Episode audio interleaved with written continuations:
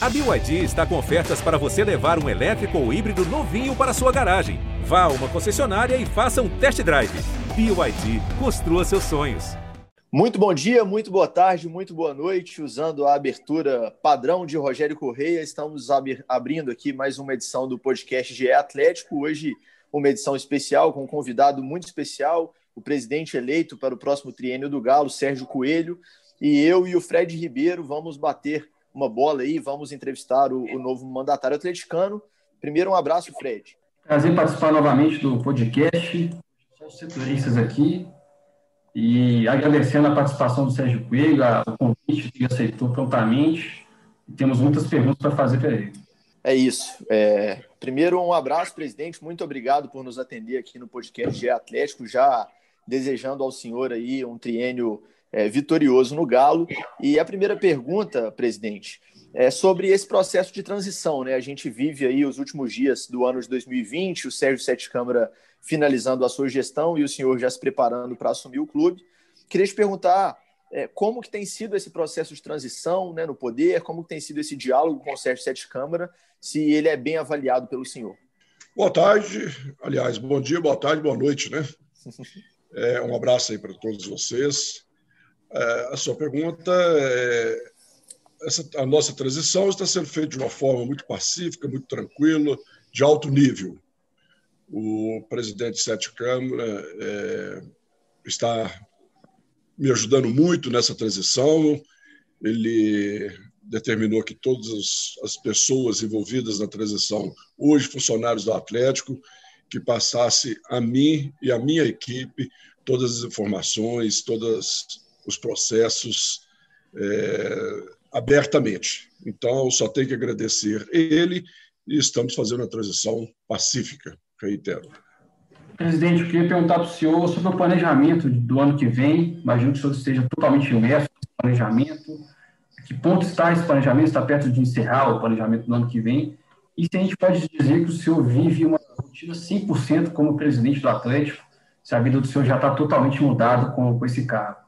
É, o planejamento, é, nós já estamos trabalhando em cima dele há mais tempo, é, ele está quase que pronto, nós já sabemos qual que é o nosso norte e vamos trabalhar incansavelmente para conseguir, para conseguir cumprir o nosso planejamento. A questão de tempo, realmente o Atlético é full time. Né?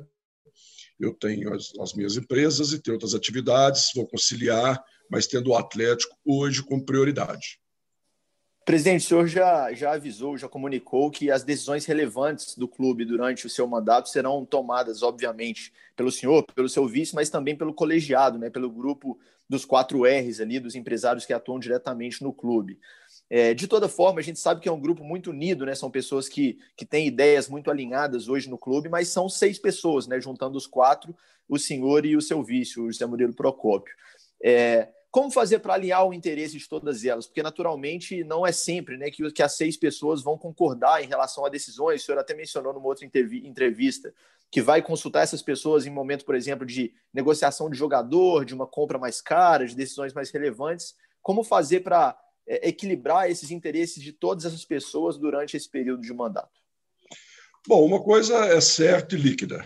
O interesse de todas essas pessoas, nós somos seis, é unicamente o bem do Atlético. Pode que, em algumas decisões, haja é, ponto de vista é, diferentes. Né?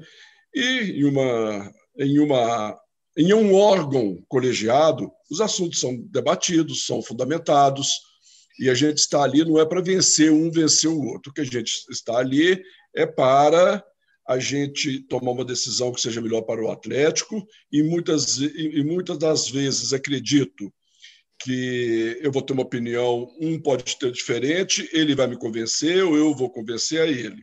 Né?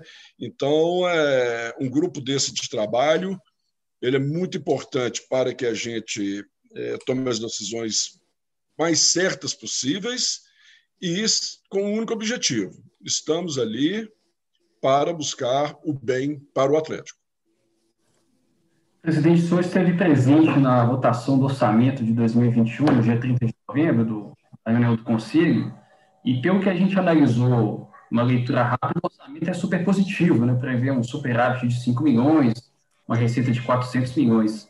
Se eu comentasse esses números, se 2021 vai ser de águas mais calmas na economia do Galo.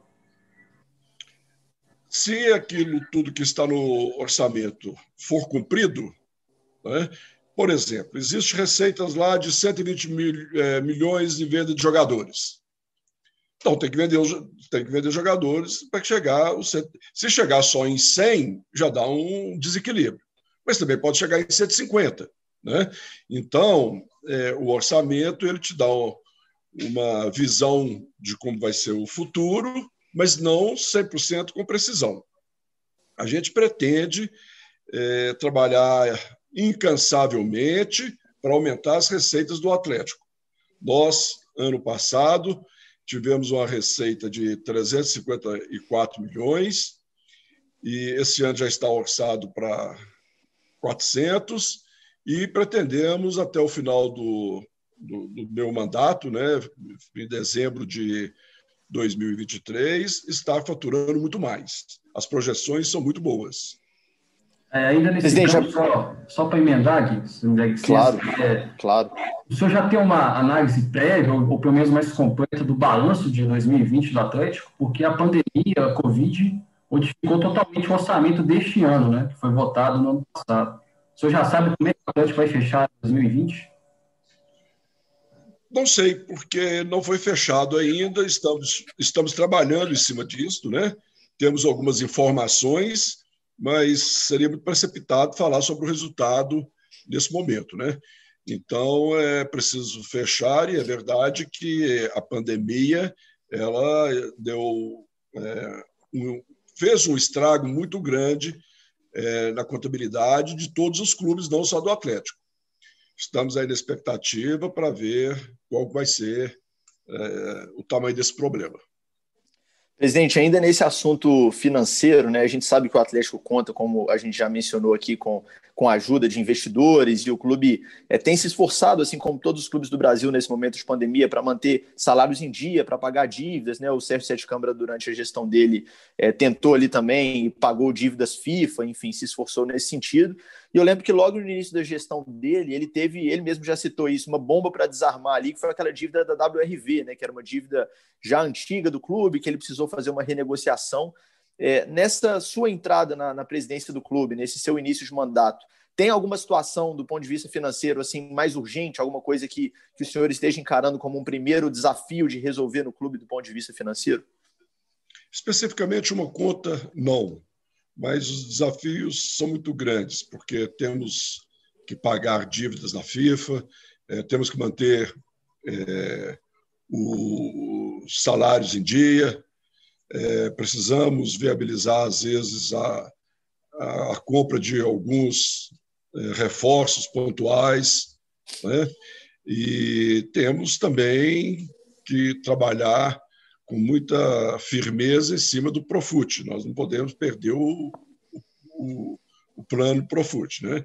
Então, tudo isso aí é um dispêndio muito grande de dinheiro.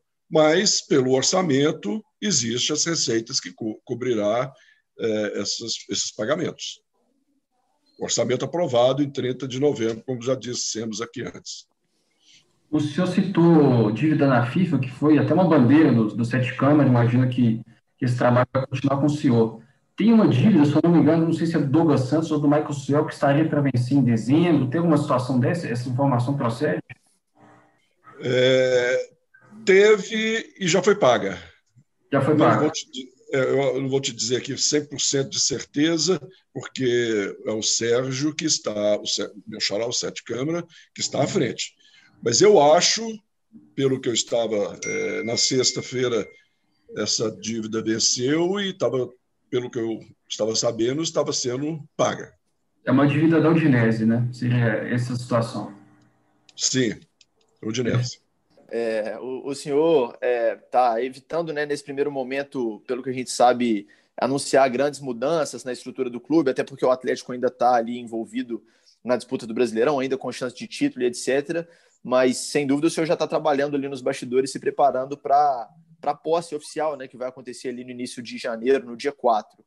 É, ainda não, não foi divulgado pelo senhor nenhum nome, por exemplo, da, da equipe que vai trabalhar com o senhor, da diretoria, é, mesmo sem a divulgação desses nomes. Esse grupo que vai trabalhar com o senhor, cada cargo, já está todo mundo decidido? A sua equipe já está fechada e será anunciado no dia da posse?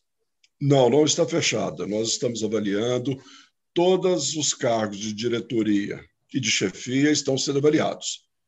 É, talvez assim na primeira semana após a minha posse a gente fecha, mas eu estou tratando isso com muito cuidado, é, ouvindo muitos meus é, companheiros, né, que os companheiros que fazem parte desse grupo de trabalho, para que a gente tome as decisões corretamente e, e espero que é, logo no início do meu mandato já tenha fechado esse grupo de trabalho. É, presidente, eu queria perguntar para o senhor a respeito do, do vice do doutor José Murilo Procópio. É, como é que vai ser o papel dele como vice-presidente? Porque ele já foi vice-presidente jurídico, né? ele tinha uma pasta específica para trabalhar. A gente pode esperar do José Murilo uma atuação parecida com o doutor Lázaro, de, de ajudar em todas as, as nuances do, do clube, de ser comunicativo, assim como o doutor Lázaro, ou é um perfil mais diferente? Eu acho que ele tem um perfil de trabalhar é, muito ligado a, ao jurídico. Né? Eu estou, a parte jurídica, eu estou entregando, entregando a ele é, essa pasta. Ele é um advogado, um advogado dos mais conhecidos e renomados no Brasil na área é, comercial, e o Atlético está precisando muito do trabalho dele e tem certeza que ele vai desempenhar um, trabalho maravilhoso. E é, se ele tiver vontade de querer nos ajudar em, um, em uma outra área, recebo com muito prazer, porque é uma pessoa altamente competente, capaz, correto. Então, todas as ajudas dele serão bem-vindas. É, o doutor Lázaro chegou a ser convidado pelo senhor para ser uma espécie de consultor, de ainda participar do dia a dia, ainda que informal, não tendo um cargo formal, mas de estar próximo do senhor para essas questões jurídicas? O, o doutor Lázaro e o doutor Zé Murilo estão conversando há alguns dias. Portanto, essa participação dele ou não, é, eles vão se acertarem. O que eu posso lhe dizer é que o doutor Lázaro é um brilhante advogado, um, um atleticano tão apaixonado como eu e tantos outros, uma pessoa do bem, uma pessoa que, se vier nos ajudar, será bem-vindo, porque a participação dele só vai engrandecer o Atlético. Normalmente, quando a pessoa fica, como ele está lá, 12 anos, às vezes fica um pouco cansado. Então, eu liguei para ele, que ele havia feito uma operação, é, para cumprimentá-lo e aproveitamos para conversar também é, sobre o Atlético. Né? E, enfim, é isso. Se ele quiser nos ajudar, ele, todos os atleticanos, a gente é, tem as portas abertas para todos ajudarem. É, o senhor chegou a elogiar em algumas dessas primeiras entrevistas, Sérgio, o marketing do Atlético, né? O departamento do clube que tem sido aí, tem sido aprimorado nesses últimos meses, nesse último ano também, enfim, com a chegada do Leandro também, a gente viu que muita coisa foi feita nesse ano de 2020, né? Teve o Galo na Veia aprimorado, o Manto da Massa, lançamento de camisas especiais. Como que o senhor avalia essa pasta, assim, esse departamento? Você vê espaço para crescimento, para aperfeiçoamento nos próximos anos? Muito e precisamos do crescimento desse departamento. Acredito muito nas pessoas que estão lá, é, lideradas pelo Leandro é, Figueiredo, e que eu posso lhe dizer que esse departamento hoje ele é um dos um dos principais do Atlético, porque é ali que se gera receita. Então, esse, esse, esse departamento bem estruturado, com pessoas competentes, com condições para trabalhar, eu tenho certeza que a gente tem condições de aumentar muito as nossas receitas, mas é muito. Né? E ele está trabalhando ferrenhamente com esse objetivo e acredito muito no trabalho dele. Presidente, é, se eu não me engano, o cargo que o senhor ocupará também vai ter papel no Conselho de Administração da Arena MRV, né? E ela é um dos pilares da gestão do senhor. Eu queria que você comentasse sobre a Arena, a importância dela para o Atlético no futuro. Se o senhor chegou a conhecer as obras lá, já tem interesse em camarote, em cadeira cativa? Bom, eu estive lá, reuni com os diretores da, da Arena, né? fiquei encantado, passei a conhecer detalhes de todo o projeto, de toda a condução da obra, e estamos praticamente dentro do cronograma. A, a arena para o Atlético, além de ser um sonho, pode ser uma redenção. A gente acredita muito que ela será inaugurada no tempo previsto e que ela vai ser o divisor de águas no Atlético. Após, é, pós-arena, o Atlético vai tomar outra projeção, embora já seja muito grande. Quanto aos camarotes, logo que saiu, é, eu adquiri um para minha família, né? eu, meus filhos, meus irmãos. Então, a gente teve esse prazer de poder adquirir o camarote e vamos estar lá durante os próximos 15 anos e, se Deus quiser, ir renovando para frente. É, aproveitando esse gancho, presidente, do assunto do, do estádio e da arena que já está, enfim, com as obras acontecendo, com previsão de inauguração para 2022, é, foi uma, uma opção que o, o seu antecessor, o Sérgio Sete Câmara, fez em 2020, né, de devolver o Atlético para o Mineirão, né, do Atlético jogar lá no, na Pampulha até ter o seu estádio próprio, o Atlético que nas temporadas anteriores vinha jogando no Independência. Eu queria saber a opinião do senhor em relação a isso. O senhor também é, defende que o Atlético siga no Mineirão, enxerga o Mineirão como a casa do Galo até a, a, casa própria ficar pronta, ou o senhor acha que vale uma análise até financeira, até porque nesse momento, sem torcida, acaba que a independência fica mais em conta? É, eu, eu acho assim, a casa do. Até sair a Arena, a casa do Galo é o Mineirão e também a Arena, a, a o Independência. Vou explicar. É, nós precisamos de passar a avaliar fazer o estudo de viabilidade. Tem um jogo do Atlético, se tiver um jogo do Atlético é, que vai ter pouca torcida, então é um campeonato, às vezes, mineiro, num sábado de carnaval, por exemplo. Nós vamos fazer as contas e, de repente, aquele, aquele jogo cabe-se jogar no Independência. Jogos importantes, torcida grande, Mineirão, então a gente vai fazendo um em um, mas eu entendo assim: a minha prioridade, a minha vontade sempre foi de ver o Atlético jogar no Mineirão. Né? O Atlético, é, quando no Independência, que foi muito importante para o Atlético também, o Independência, é claro, mas limita-se muito o número de torcedores. E, e, em certo momento a gente fica até com dó, porque é tanta gente querendo ir, e, e uma quantidade muito resumida de convites é, deixa uns prestigiados, outros não. Então, a, a nossa proposta de trabalho é abrir, é, é abrir espaço para todos assistirem, e isso aí tem que ser no Mineirão. Independência não comporta jogo grande do Atlético. Só concluindo esse assunto rapidinho, é, o senhor falou de uma análise de viabilidade. Nesse momento de pandemia, né, e a gente não tem ainda previsão de quando que a torcida vai poder voltar aos estádios, né? A gente já está aí entrando em 2021 e ainda não há previsão ao certo ali, correta de, de vacina e desse tipo de coisa. Caso, é, vamos supor, o primeiro semestre de 2021 ainda esteja acontecendo sem presença de público, o senhor pensa em, em retornar o Atlético ao Independência, até por ser um estádio mais barato, nesse momento sem torcida, ou vai manter o clube nesse primeiro momento no Mineirão? Eu não sei te responder, é, talvez assim, qual vai ser a nossa decisão, eu vou passar a dar uma olhada nisso aí, é, nisso aí com mais carinho. É, eu vi que o nosso adversário aqui mineiro ele mudou é, de estádio por questão de economia, né? Foi o que se noticiou. Então nós vamos dar uma olhada se vale a pena ou não vale a pena o Atlético mudar. Mas a princípio eu acho que vamos continuar é, no Mineirão.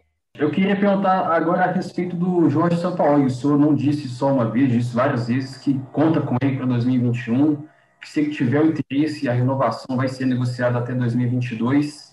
O senhor chegou a conversar diretamente com ele? Existe uma proposta na mesa para ele renovar? Nós, nós conversamos há uns dez dias atrás, mais ou menos, mas não, não, não tratamos de é, números. Eu só demonstrei a ele o nosso interesse, que ele ficasse para a inauguração da Arena em 2022. Ele se interessou, ficou feliz, né?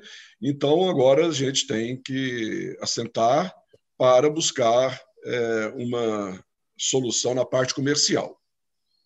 E esse lado aí ele é um lado também que é, é muito importante, porque nós temos uma limitação, né? não podemos estar pagando fora é, daquilo que a gente mais ou menos projeta. Mas acredito que vamos chegar num acordo e da nossa parte e da dele também existe o interesse de ficar até 2022.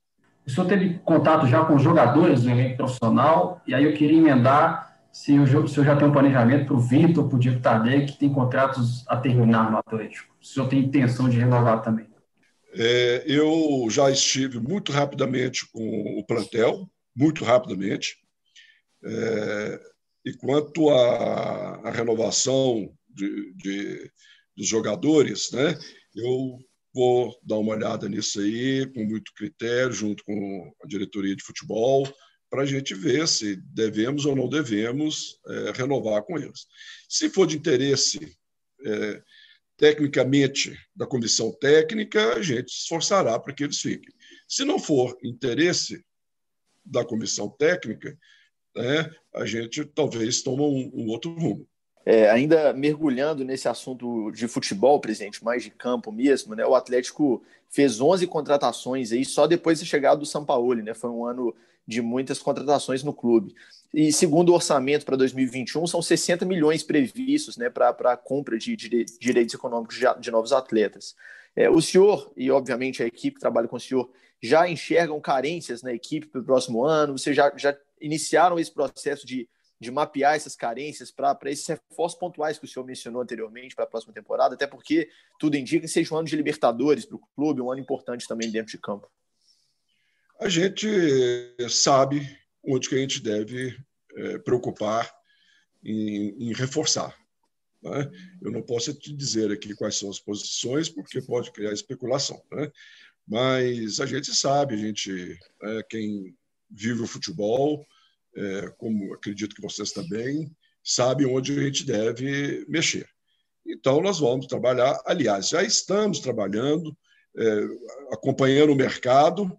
Se houver uma oportunidade para trazer é, atletas para essas posições que a gente entende que é preciso, assim o faremos. Presidente, até nesse assunto de compra e venda de jogadores agora, o Atlético necessita de grandes vendas, né, ou pelo menos uma grande venda por ano, para manter o caixa, para manter a máquina funcionando. O que, que o senhor fala sobre essa, essa expectativa de 120 milhões em venda? Se é vender jogadores, mas ao mesmo tempo manter uma espinha dorsal, como é que o senhor está trabalhando a saída de jogadores que se destacaram no Brasileiro 2020? É, quando você coloca no orçamento, é uma expectativa né, que pode realizar e pode não realizar. Então, como chegou nesses 120 mil? Vendo as últimas vendas, as vendas dos últimos anos. Então, o atleta tem vendido próximo é, desse valor aí, vendeu em 2019 106 milhões, me parece. E as vendas, a gente não vende aquele que a gente quer vender. A gente vende aquele que existe proposta por ele, que o, o comprador se interessa. E cada um deles que, que a gente receber proposta, nós vamos estudar, primeiro, é, se vale a pena financeiramente vender, não vamos vender jogador simplesmente para fazer caixa, e se acharmos que deve vender, vamos vender e vamos trazer outro para substituí-lo. É, o senhor cita como, como um dos pilares da sua administração no clube o investimento nas categorias de base, né? A gente já ouviu muito o senhor falando sobre esse assunto. É, em 2019, né, no penúltimo ano da gestão Sete Câmara, o clube contratou o Júnior Chavani né, para tomar conta desse departamento de formação do clube, profissional é, que já passou por, por outros grandes clubes também do Brasil. É, e esse 2020 tem sido positivo para a base do Atlético, especialmente em relação a, a, resultados. Né? O clube chegou à semifinal da Copa do Brasil Sub-20, é o líder do Brasileirão Sub-20, tem conseguido resultados expressivos. Teve também o time de transição que começou a, a ser utilizado ali pelo Jorge Sampaoli. É, como que o senhor avalia esse profissional? Assim, assim como o Matos e os outros diretores, o Chavre também está nesse momento de ser avaliado ou já há uma definição em relação à continuidade ou não desse, desse diretor? É, como eu disse anteriormente, todos os cargos de diretoria estão sendo avaliados. Todos. É, presidente, aí a, respeito ainda de, de base, o senhor disse uma coisa interessante na, na primeira coletiva do senhor na sede, que o senhor gostaria de ter uma política de captação de jogadores com idade mais, mais baixas, né, 8, 9, 10 anos. É, qual é a estratégia de, de fidelizar esses jogadores? A legislação permite o Atlético, por exemplo, ter um contrato de iniciação desportiva com atletas abaixo dos 14 anos. Qual é a estratégia que o Atlético pode usar para estar jogando tanto futebol, né, com 8, 9, 10 anos? É, é, isso aí só pode acontecer né, se houver uma empatia. Se o, os pais desses atletas é, gostarem da nossa proposta de trabalho, né, é, que será, no primeiro momento, até ele fazer 14 anos, simplesmente participar de uma escolinha, sem nenhum tipo de regime de trabalho, absolutamente é, contra a lei, não vamos infringir a lei. Mas como todos os outros clubes fazem, quando eles é, localizam, fazem a captação de um atleta com essa idade, mantém um bom relacionamento com a família, procura dar todo o conforto à família e segurança para que a criança é, seja bem educada, é, tenha o prazo na hora certa para estudar, para jogar o futebol. Então, a gente vai fazendo o trabalho dessa forma. Evidentemente que não existe como fazer um contrato, né? é contra a lei, e muito menos de, nesse momento, tê-lo como se fosse um funcionário do clube. 0% de chance. Uma política de fidelização desses jogadores, aí eu já estou falando de promessas né, de 16, 17, 18 anos. Hoje a gente vê, por exemplo, o Atlético perdeu o Fred para o Internacional, o Tabata foi para Portugal, foi até uma, uma questão litigiosa. Como é que o senhor enxerga a política de fidelização desses jogadores do Atlético? Eles assinam o primeiro contrato profissional, mas se não tem um teto salarial, não é isso? Jogador é cada um né, tem que ser avaliado particularmente, não tem como se avaliar todos.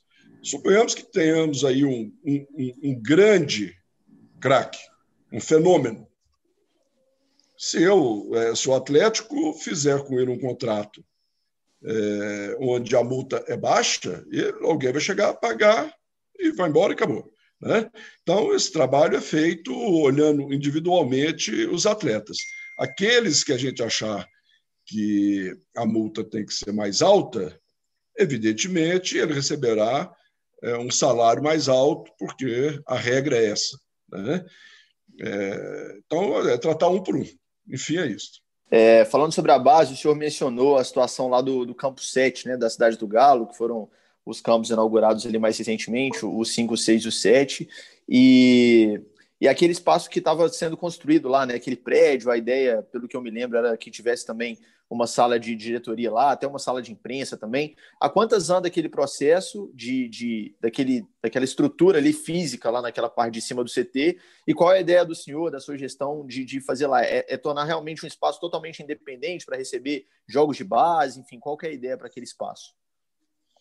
Aquele espaço, é, nós pretendemos ter um projeto, o Campo 7 ele não está pronto, né? ele teve um problema e não é usado, é, executar o projeto. Né? Vamos buscar recursos, a gente já está pensando em uma negociação interessante para o Atlético, né? e se nós conseguirmos o que a gente está pensando, nós vamos fazer isso aí com muita velocidade. É preciso que o Atlético é, melhore o espaço físico da base, na área de gestão administrativa. Né? O Atlético precisa de melhorar. Precisa também de ter os, o campo 7 é, funcionando. Né? Ele, não, ele não pode ficar parado, está faltando campo. Então, é, nós temos isso aí como objetivos, como objetivo e vamos alcançar ele com, com certeza. Temos um projeto muito bacana para resolver essa questão. Presidente, agora eu quero mudar um pouco o campo da conversa para a área política do Atlético. Eu queria perguntar para o senhor como é que foi a, a formação da candidatura do senhor porque no início do ano a gente imaginou que o Sete Câmara seria reeleito, o doutor Castelo chegou a sinalizar uma candidatura, ou se diz pronto para uma candidatura, e acabou que a possível briga política, uma possível corrida presidencial aquecida foi morna, o senhor foi candidato único, foi um nome de concessão. Se você contasse o máximo de detalhes possíveis de como esse convite chegou até o senhor, como é que a candidatura do senhor foi formatada nesses últimos meses? O que acontece assim, eu já. É, o Ricardo, o Renato, né, a gente já é, se conhece há muitos anos, somos amigos, e nosso relacionamento é, é aí de 20 anos juntos. Eu e o Ricardo, nós temos 23, 24 anos que a gente está juntos, é, que a gente está junto no Atlético. Então, é, quanto ao Rubens, é, apesar que eu o conheci em 2000, 2001, é, de alguns anos para cá, talvez quatro, cinco anos, a gente faz um trabalho junto de, de filantropia. Então, a gente tem um contato bem próximo durante o ano inteiro.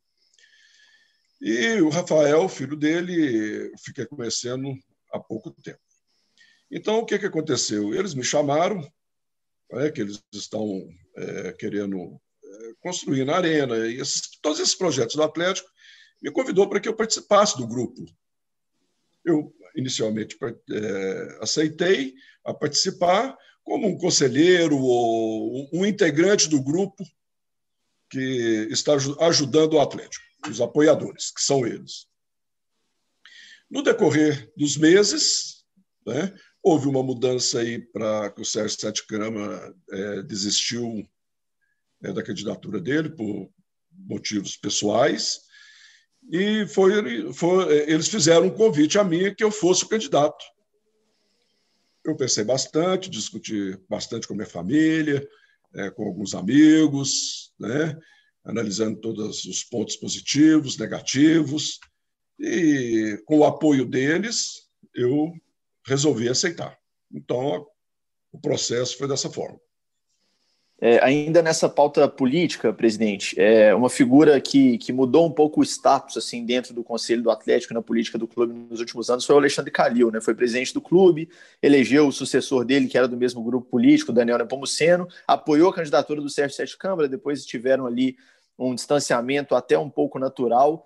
É, vocês trabalharam juntos no Atlético, né? O senhor e e o Alexandre. É, ele ainda é uma figura influente no conselho? Como que o senhor vê essa figura que, que foi um presidente muito vitorioso no clube e que é um cara que ainda é, vira e mexe é assunto dentro do Atlético? É, o Alexandre, todos os ex, é, é, ex-presidentes e vices também, né? São pessoas importantes no Atlético, todas, né? É, então, é, eles tiveram um momento deles, e, inclusive, o Alexandre hoje, o projeto dele não é mais o Atlético, né? o projeto dele é ser prefeito aí mais quatro anos, é, fala-se que ele tem projeto de ser governador, então ele não está tão ligado mais ao Atlético, assim eu vejo. Mas, né, essa é a pessoa muito respeitada no Atlético, como os demais ex-presidentes e vices. Né? Presidente, eu queria perguntar para o senhor é, um pouco do passado, né? voltamos alguns anos atrás. O senhor está no Atlético desde 95, se não me engano, de uma diretoria desde 99, com o Nego Grande, passando por Ricardo Guimarães, e sempre na pasta futebol. O senhor sempre mexeu muito com futebol, montagem de elenco, é, futebol em si, né? que é a pasta mais importante do clube. É, só que o senhor viveu momentos tenebrosos do clube, né? 2004, 2005, 2006, foi de pouco dinheiro, de pouco desempenho esportivo. É, eu queria perguntar como é que foi a saída do senhor em 2006 e se o senhor se imaginava voltar ao Atlético é, com um cargo oficial já como posto de presidente. Queria que o senhor falasse a respeito do, do Sérgio de 2006, saindo de momentos muito difíceis, imagino, e voltar como presidente em 2020, 2021. É, nós saímos em 2006 numa condição muito melhor do que nós entramos no finalzinho de 98 e início de 99. Né? Então, é, eu tenho, às vezes, falado algumas vezes que em 98 é, o Nélio virou o presidente, ele era vice, e nós juntamos a ele. E aquela ocasião, é, para que se tenha uma ideia, uma noção de como o Atlético era naquele momento, É, nós tínhamos um campo na Vila Olímpica para o treinamento do profissional e toda a base. Tínhamos um problema sério no vestiário. Quem, é, quem viveu aquela época sabe que teve até uma discussão do, do, do goleiro Tafarel com um dirigente do Atlético, porque estava chovendo lá dentro, e água, uma goteira muito grande, etc.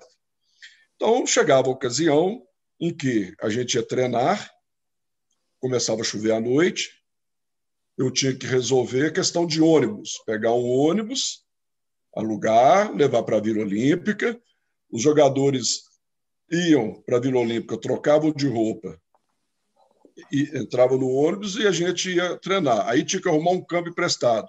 Fremisa, Campo da FIA, etc. Algumas vezes o ônibus não queria ir, porque o atleta não pagava o frete. Então a gente tinha que tirar do próprio dinheiro e pagar. Né? Houve uma situação em que me ligaram dizendo que na base o café da manhã não seria no alojamento da base, não seria servido porque a padaria não entregava mais os pães. De manhã cedo eu fui comprar pão para levar para os meninos.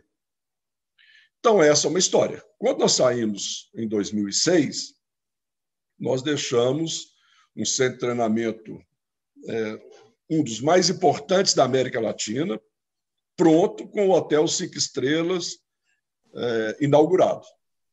Então, a nossa saída foi uma saída, eu acho que, que deixou um legado muito importante para o Atlético. Né? Foi dali que começou a ter estrutura para fazer times melhores e, e o Atlético até ser visto é, de uma outra forma, porque, como tivemos a seleção da Argentina é, treinando lá na Copa do Mundo, o mundo inteiro né, passou a conhecer nossa, a cidade do Galo. Então, houve trabalho lá atrás, e árduo, e muito árduo, porque a, a, situação, a situação era terrível. Mas, mesmo assim, conseguimos deixar é, um certo treinamento pronto, e entre outras coisas. Né? Esse, é só pra, esse foi só um exemplo. E o, e o senhor imaginava voltar, é, quando saiu em 2006, imaginava voltar ao clube na condição de presidente ou saiu em 2006 mais ou menos, igual a gente estava comentando há, há, pouco tempo, a situação do, do, próprio Lázaro, que se diz um pouco cansado, porque o clube é realmente desgastante, o dia a dia a gente sabe. Quando o senhor saiu, o senhor vislumbrava esse retorno ao clube a um, a um cargo tão importante, enfim, o mais importante deles, a presidência? É, veja bem, com muita honestidade, não. Não pensava. Por algumas razões é, naquela. Nós estamos falando de coisa de 15 anos atrás, 14 anos, é, eu tinha um ritmo de trabalho muito grande. Eu estava cansado do Atlético, é, fisicamente, mentalmente, é, não cansado do Atlético, me expressei mal, mas do trabalho no Atlético. Do Atlético eu não canso nunca. Né? É, ele, ele, mora comigo 24 horas há 60 anos. Mas então, é, quando a gente está num, momento desse, a gente fala assim: olha, meu papel já foi feito, a minha contribuição já foi dada, muitas críticas e alguns, alguns reconhecimentos. Mas o importante é que saímos com a cabeça erguida, que fizemos o melhor e que deixamos alguma coisa é, feita através do árduo trabalho. Quando eu disse do Lázaro, foi exatamente por isso. Eu passei lá atrás essa, é, é, esse momento de estar cansado e viver a vida de torcedor, como eu vivi durante uns anos. Mas as coisas mudam. Hoje eu trabalho muito menos, meus filhos trabalham comigo e eles tomam conta dos nossos negócios. Eu tenho um prazo, um tempo maior para dedicar ao Atlético coincidiu é, de pessoas da minha confiança e amigos estarem nesse momento ajudando o Atlético, é uma coincidência, é, é uma obra de Deus, eu acredito, e que acabou fazendo com que eu voltasse. Né? Então, mudei de ideia e, com muito orgulho, com muito prazer, muita felicidade, estou aí pronto para trabalhar incansavelmente para o nosso galo. Presidente, para encerrar da minha parte, já agradecendo o senhor pela gentileza, é, a gente falou muito de passado, queria perguntar para o senhor de futuro.